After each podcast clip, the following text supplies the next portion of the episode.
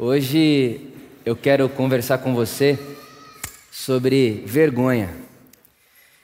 Mais precisamente falando, quero falar com você sobre a vergonha que a gente sente da gente.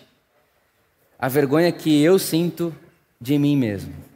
E para isso eu quero convidar você a ler o Evangelho comigo em João, no capítulo 4.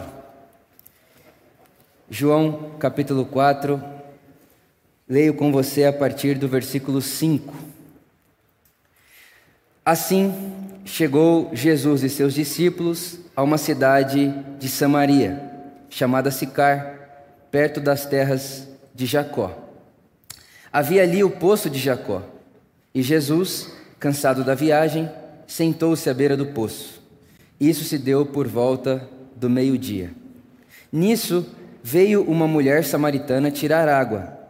E disse-lhe Jesus: Dê-me um pouco de água.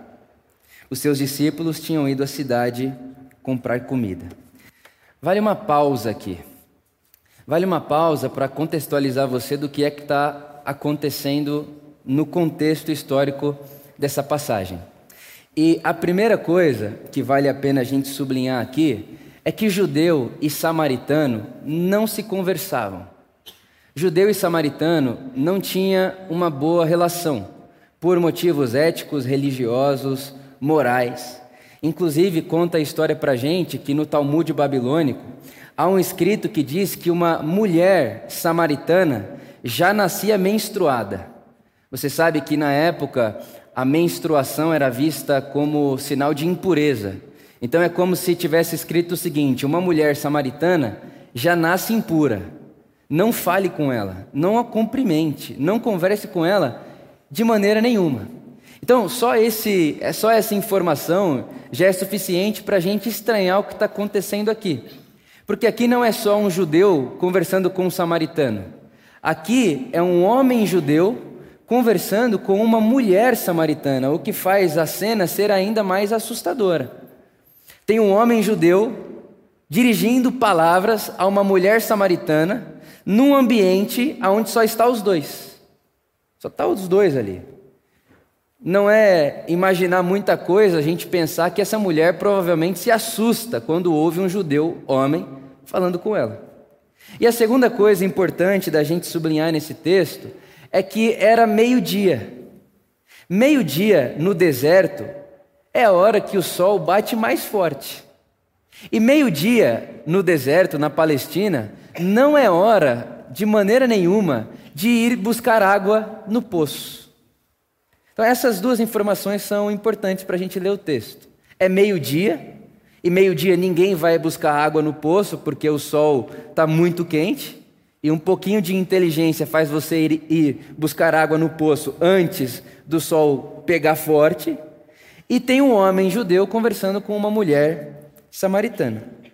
E a conversa continua. A mulher samaritana pergunta a Jesus: Como o Senhor, sendo judeu, pede a mim, uma samaritana, água para beber? O texto diz, né? Pois os judeus não se dão bem com os samaritanos. Versículo 10. Jesus respondeu: Se você conhecesse o dom de Deus e quem lhe está pedindo água, você lhe teria pedido e ele lhe teria dado água viva. Disse a mulher: o Senhor não tem com que tirar água. O poço é fundo. Inclusive, o Senhor está pedindo água para mim. Então, como é que você vai tirar essa água viva aí? Com, com, com o quê? Como é que você vai fazer isso acontecer? E Jesus responde: Quem bebe dessa água aí que você está tirando, volta a ter sede. Mas quem bebe da água que eu dou, nunca mais terá sede. Ao contrário, a água que eu lhe der se tornará nele uma fonte de água a jorrar para a vida eterna. Verso 15: A mulher lhe disse: Senhor, dê-me dessa água, para que eu não tenha mais sede, nem precise voltar aqui para tirar água.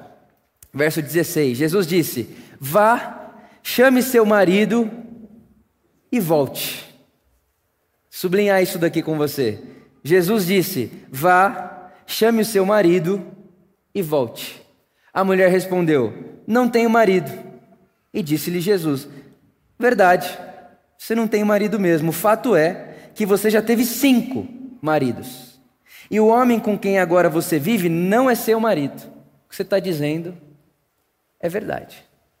Irmão, essa informação de que essa mulher já havia tido na sua história cinco maridos e que agora estava com um homem que sequer a chama de esposa, deixa muito claro para a gente o motivo pela qual ela foi ao poço buscar água meio-dia. Ela foi ao poço buscar água meio-dia, porque sendo mulher nessa época, sabia, dentro de Samaria, um povoado muito pequeno, no máximo ali duas mil pessoas, dois mil habitantes, ela sabia que todas as pessoas sabiam do seu histórico. E uma mulher, naquela época, ela era valorizada, primeiro, se fosse virgem. Então, uma mulher virgem merece uma atenção e merece ser valorizada e deve casar com um bom homem. Agora, uma mulher que já não é mais virgem, e não só não é mais virgem, mas casou com um, separou, casou com outro, divorciou, com outro, divorciou. E você pensa, pô, três é demais. Ela casa com outro, divorcia de novo. Você fala, que que é isso? Impossível, não casa com mais ninguém. Casa com outro, divorcia de novo. Olha a história dessa mulher. Olha o valor dessa mulher indo lá no chão. E de repente, o sexto homem da vida dela nem a chama de esposa. Não quer chamar ela de esposa, porque conhece o histórico da dona. Sabe o que ela já fez. Nem a chama de esposa. É claro que a fama dessa mulher, no seu contexto, na sua cidade, com as mulheres do bairro, não era uma fama invejável. Então, essa mulher vai no poço buscar água meio-dia para se proteger. Essa mulher vai no poço buscar água meio-dia para privar ela de mais uma vez olhar para outras mulheres e saber que essas mulheres estão comentando a respeito dela. Essa mulher vai ao poço buscar água meio-dia para não ter que responder: e aí, já casou ou não? E aí, esse sexto homem já casou com você ou não casou? Essa mulher vai ao poço meio-dia porque ela tem vergonha de si. Ela vai ao poço meio-dia porque ela não dá conta da sua própria vida e de assumir o que ela é diante da sociedade e diante das pessoas que por onde ela passa a julgam com julgamento, com condenação. E é quase que um modelo feminino do que não ser. Então essa mulher vai no poço meio-dia porque tem vergonha de si. E enquanto eu pensava e meditava nessa história, eu me identifiquei muito com isso. Porque há muitos momentos da minha vida que eu estou tão envergonhado de mim que eu procuro ir no poço buscar água meio-dia para não ser encontrado por ninguém.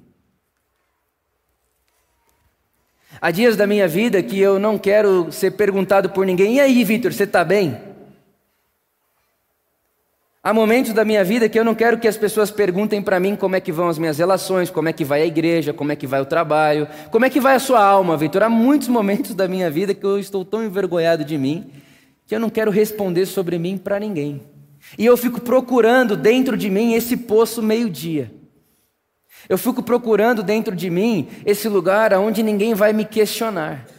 Eu fico procurando dentro de mim, ou até mesmo fora de mim, jeitos e maneiras de manter as relações e as perguntas e respostas na superficialidade, para que ninguém saiba a vergonha de mim que eu tenho dentro de mim. Porque é verdade que essa mulher aqui, ela tem uma vergonha pública.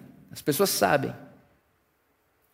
E nem sempre é o nosso caso, nem sempre é o seu caso, nem sempre é o meu caso.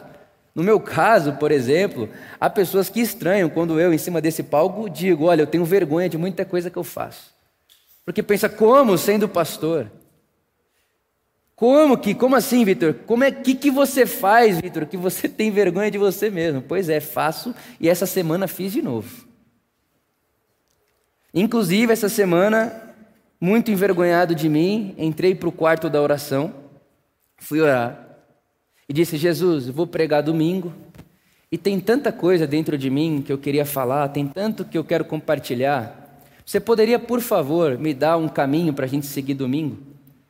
E aí Jesus olhou para mim e disse: Que tal a gente falar de você, desse negócio aí que está dentro de você, que está fazendo você querer ir buscar água no poço meio-dia? É exatamente o que está acontecendo com essa mulher. Jesus olha para ela e fala: oh, Eu vou te dar água viva. Busca lá seu marido. É como se ele dissesse: Eu sei o porquê você está vindo aqui meio-dia. Você está fugindo de um assunto. Você está fugindo de uma área do seu coração. Você está fugindo de algo. Você está envergonhada de algo. Eu vou tocar no que você está se envergonhando. Busca seu marido. E ela diz: Não, não tenho. Jesus diz: É verdade, você não tem marido, mas já teve cinco e está no sexto. E é impressionante a habilidade que essa mulher tem, que eu também tenho, me identifico muito, de quando Jesus diz para ela: vai lá, busque seu marido. Ah, não tenho. Eu sei porque você já teve cinco, agora está no sexto. Ela muda de assunto na hora. Quando ela ouve Jesus dizendo para ela o que ela fez e a história que ela tem, ela olha para Jesus e fala: ah, Nossa, profeta. Aí ela muda o assunto. Nossos antepassados falaram que o monte certo é X, e vocês judeus falam que o monte certo é Y. Qual que é o monte certo? Me identifico muito com ela, porque quando Jesus pergunta para mim sobre as coisas que me envergonham, eu quero perguntar para ele qual é o sermão que eu tenho que pregar domingo na hora. Eu quero fugir do que me dá vergonha. Eu não quero falar do que o que me faz sentir inferiorizado. Eu não quero tocar no assunto. Aí Jesus pergunta para mim, Vitor, como é que está aquela situação ali que você está aí no poço do meio-dia na sua alma? E eu digo, Jesus, vou pregar domingo, me dá um sermão. Como é que vai seu casamento? Jesus está aqui meu dízimo. Como é que vai a sua relação com seu filho? Jesus está aqui meu jejum. Não, como é que vai aí a sua relação em aceitar o pai que você tem? Não está aqui Jesus, ó, estou indo na igreja todo domingo. A gente vai mudando de assunto para Jesus não tocar ou para ninguém tocar na ferida aberta em nós que causa em nós vergonha de nós mesmos.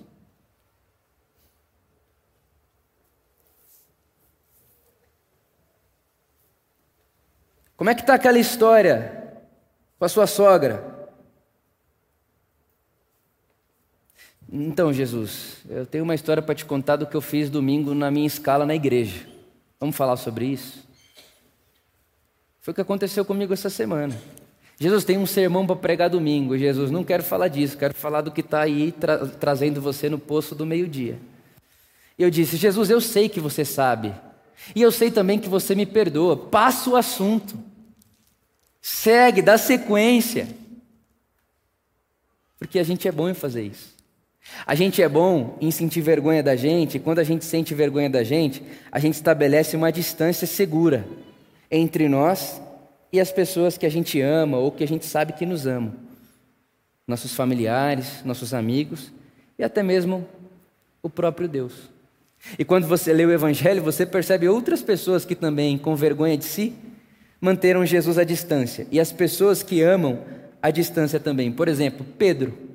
Você conhece a história, Pedro, ele tinha um ideal de eu muito inflado.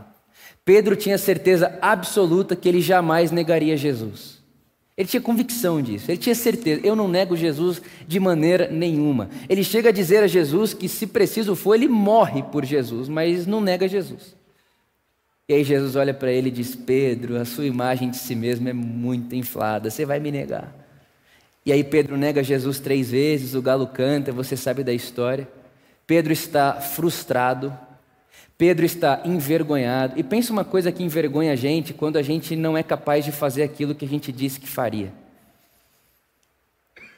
Você disse que amaria essa pessoa que está do seu lado com toda a sua vida, aí você fica envergonhado quando percebe que não está dando conta.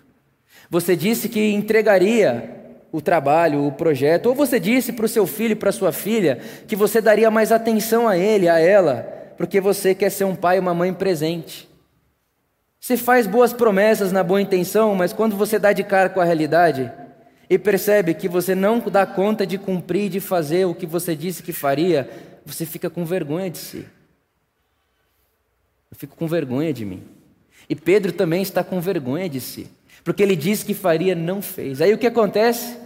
ele está chateado e ele vai pescar. Passam-se três dias, Jesus ressuscita, e uma das aparições de Jesus aos discípulos é nesse momento onde eles estão pescando, Ou melhor, tentaram pescar a noite inteira, não pegaram nada. Isso é capítulo 21 de João. E aí tem um homem na praia que pergunta aos discípulos. Eles não sabem que homem é esse. Tem peixe aí para a gente comer aqui na areia? Aí os discípulos, não pegamos nada. Aí o homem da praia diz: jogue a rede do lado direito. E os discípulos jogam a rede do lado direito, e quando eles jogam a rede do lado direito, o texto diz que era tanto peixe, tanto peixe, que o barco começou a balançar e balançar e balançar. Quando isso acontece, João, o discípulo amado, olha para Pedro e diz: É o Senhor, é Jesus, ele ressuscitou, é Jesus. Sabe o que Pedro faz? Pedro nem espera a rede voltar para o barco, ele mergulha na água e vai nadando até onde Jesus está. Só que o que impressiona é o que acontece depois. Porque Pedro não espera o barco, não espera os discípulos, ele vai nadando até onde Jesus está. Só que quando ele chega onde Jesus está, capítulo 21 de João diz que Jesus está ali mexendo com as pedras e ligando o fogo. Pedro não fala nada. É como se ele chegasse, mas mantesse distância. Ele chega antes que todo mundo, mas não pergunta nada, não fala nada, ele fica distanciado. Por quê? Porque está envergonhado e quem sente vergonha de si procura a distância segura do outro.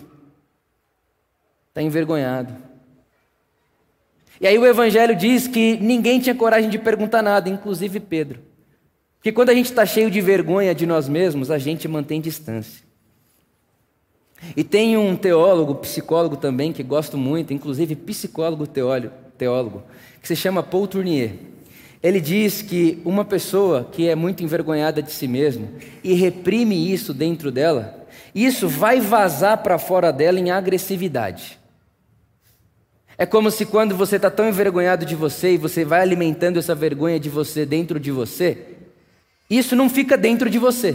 A vergonha pode ficar, mas vai vazar de alguma forma. E a forma como vai vazar é com agressividade. É aquele momento da sua vida, da minha vida, onde a gente trata a esposa, o esposo, o parceiro, a parceira, o filho, a filha, com ignorância, com arrogância. A pessoa fala uma coisa, você já atravessa. Bom dia, se for para você. E aí a pessoa olha para você e fala: Mas o que aconteceu? Você dormiu de um jeito, acordou de outro. Pois é, essa vergonha dentro de você enquanto você dormia estava sendo alimentada. E quando ela é alimentada, vai vazar em agressividade. Então você acorda mal-humorado, mal-humorada. Aí seu filho quer brincar com você, você está sem paciência. Aí uma pessoa no trabalho fala uma coisa que você não gosta muito. Aí o velho homem na sepultura lá, que era aquela pessoa que dizia: sou verdadeiro, falo o que penso, com cinco aspas isso nada mais é do que uma desculpa, aparece, sai falando, soltando os cachorros em cima de todo mundo, e aí volta para casa de carro e fala: O que está acontecendo comigo? Estou raivoso, estou muito irado, encostou em mim, eu vaso ira, eu vaso agressividade. Pois é, é culpa, vergonha acumulada. Tem muita coisa aí dentro, e uma hora vaza em agressividade. Uma outra vez, eu também envergonhado de mim, e agora você deve estar pensando: meu Deus do céu, que tanta vergonha é essa que esse pastor sente dele? Será que eu estou no lugar certo? Espírito Santo, fala para mim: o pastor Vitor se envergonha de quê? Isso é um problema meu, ok? Entre mim e Deus. Graças a Deus por isso. Mas eu percebia que enquanto eu não assimilava aquela vergonha, enquanto eu não processava aquilo, Enquanto eu não dava de cara com aquilo, enquanto eu tentava fugir daquilo, eu soava agressivo. E é um agressivo muitas vezes que parece educado. Sabe aquela pessoa que é agressiva com a fala mansa? A pessoa fala brando. E pior, que quando fala brando, você fala, pô, a pessoa está sendo mansa, mas na verdade, na verdade é só uma habilidade em ser manso, mas o que ela quer é te ferir. E ela quer ferir você porque ela está ferindo a si mesma. Porque quando eu acumulo e alimento vergonha dentro de mim, vai vazar com agressividade, ou para com o meu próximo, ou para comigo mesmo. Inclusive, há muitas pessoas que, quando a, a agressividade vaza, ela soa agressiva consigo mesma, ela se trata mal. E pensa uma coisa que é complicada, é alguém que vive tendo vergonha de si mesmo, não se aceita em seus processos, não se aceita em suas realidades, em sua condição de humanidade. E diante de tudo isso, eu fui fazendo essa pergunta a Jesus: o que é que eu devo fazer quando estou diante da vergonha que sinto de mim? O que é que devo fazer quando estou diante da vergonha que sinto a respeito daquilo que fiz? Ou o que é que devo fazer quando estou com vergonha, quando me vejo diante de algo que eu sei que eu deveria ter feito e não fiz? Ou pior, como essa mulher samaritana. Essa mulher samaritana, ela já não tinha mais vergonha do que ela tinha feito. No imaginário dela, ela era uma própria vergonha. Tem gente que tem vergonha do que fez e do que deixou de fazer, mas tem gente que já está tão aprofundado na vergonha que já sente vergonha de si, do que se tornou. Inclusive, há muitas pessoas que a gente olha para elas e diz: Você é uma vergonha mesmo. Olha o seu jeito, olha como você anda, olha como você fala. Olha o seu desejo, olha o desejo que você tem, olha o tipo de desejo que você tem. Você é uma vergonha. Então, há pessoas que têm vergonha do que fizeram, há pessoas que têm vergonha do que sabiam que deveriam ter feito, mas também há pessoas que têm vergonha de si mesmas. Elas não se sentem bem na sua própria pele. Coisa terrível. E fui perguntando a Jesus: o que é que a gente pode fazer? Como é que a gente pode traçar um caminho de cura em tudo isso? Que essa é uma realidade que todo mundo aqui vive. E foi como se eu fosse levado pela mão, pelo Espírito Santo, no Salmo, capítulo 139. Enquanto eu conversava com Jesus a respeito de tudo isso e deixava minha imaginação fluir, me deparei com Salmos 139. E esse Salmo 139 é um salmo que eu já tive muito medo dele, principalmente na minha adolescência. E quando eu escutava alguém orando esse salmo, eu pensava, que pessoa corajosa. Porque o salmo começa dizendo: Sonda-me, Senhor. Na Bíblia, a mensagem do Eugene Peterson, ele diz assim: Senhor, abre a minha, livra, a minha vida como quem abre um livro e me conheça por completo. Pô, oração ousada, porque na minha imaginação, adolescente, eu pensava: se Deus souber tudo que eu penso e faço, ou o que eu penso aqui na minha cabeça, Ele não vai me querer mais. Na minha cabeça, na época, eu imaginava que se Deus não vê, eu posso não contar para Ele, como se Ele não soubesse de todas as coisas.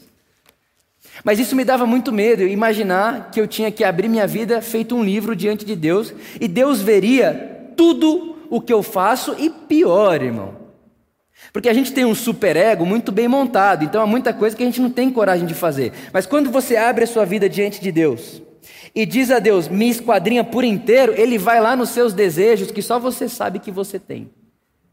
E que você nunca contou para ninguém, e que nunca veio à tona, mas está lá. E aí eu penso, desespero total, Deus vê tudo isso.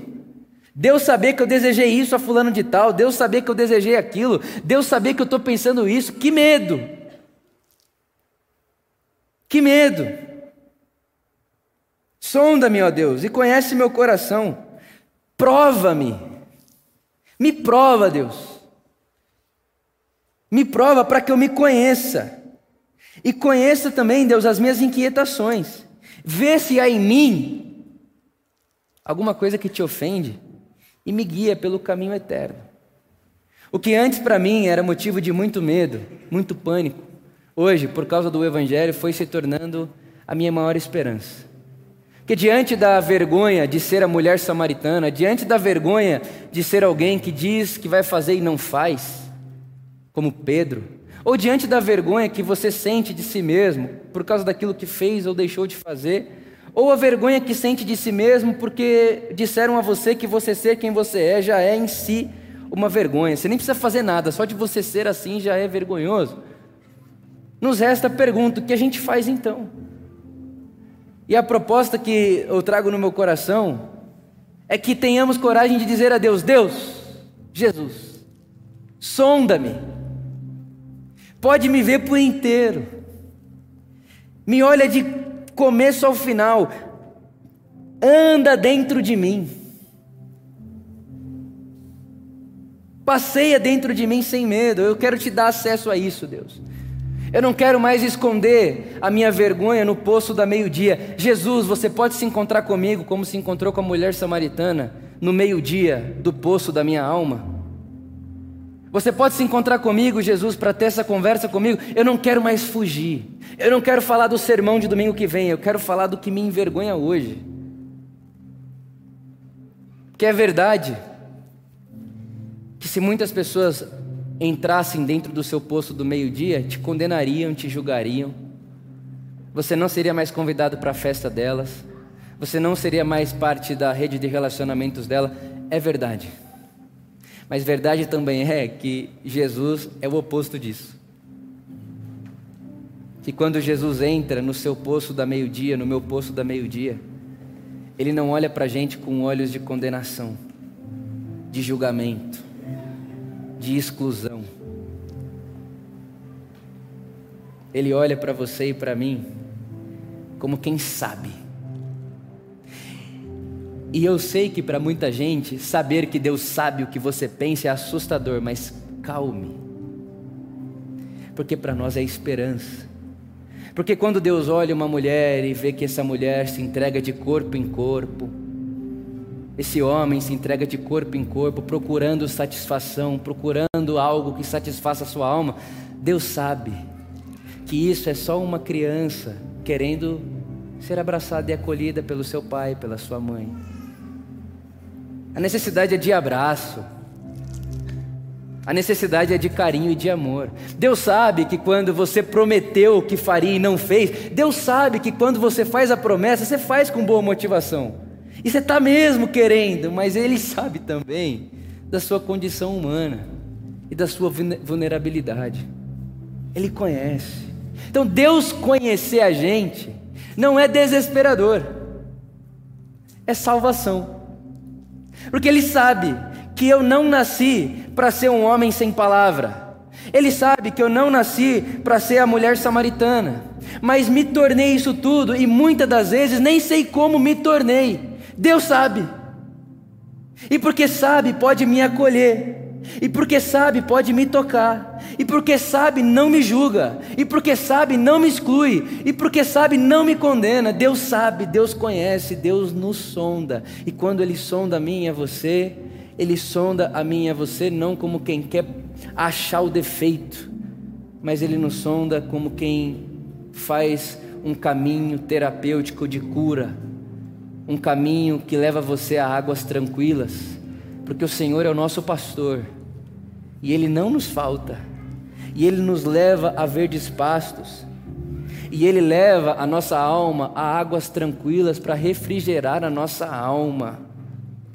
Ele nos guia por caminhos de justiça e pela verdade.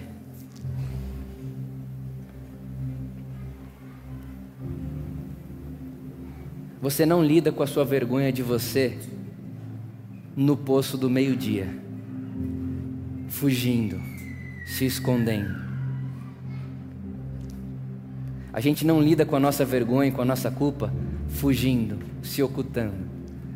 A gente lida com a nossa vergonha, com o nosso senso de dívida, dizendo a Deus: me sonda, me conhece. Também quero entender o porquê muitas das vezes eu não consigo fazer o que eu quero, porque o bem que eu quero, eu não faço, mas o mal que eu não quero, esse me vejo fazendo. Quem me livrará desse corpo da morte? Palavras de Paulo. Graças a Deus por Jesus Cristo, que nos conhece, que te sonda, que me sonda, e ao conhecer tudo sobre você, repito, ao conhecer tudo sobre você, até os pensamentos que você não tem coragem de assumir que você já teve, Ele conhece. Até os desejos que você nem coragem tem de assumir que já teve, Ele conhece. E esse Deus, conhecendo tudo sobre você, olha para você e diz: Meu filho, minha filha amada, tenho prazer, gosto de ouvir Sua voz, me conta de novo a sua história. Deus, mas você já não sabe da minha história? Sei mas é diferente quando eu ouço a sua história na sua voz. Meu convite a você hoje é a oração. Deus me sonda, me conhece e me dá um coração como o seu. Que o Espírito Santo nos dê essa graça de sermos para Deus um livro aberto e que também nos dê coragem de de dentro abrirmos a porta para esse Deus que bate, querendo entrar no poço da meio-dia que habita a nossa alma. Seja assim entre nós. Amém.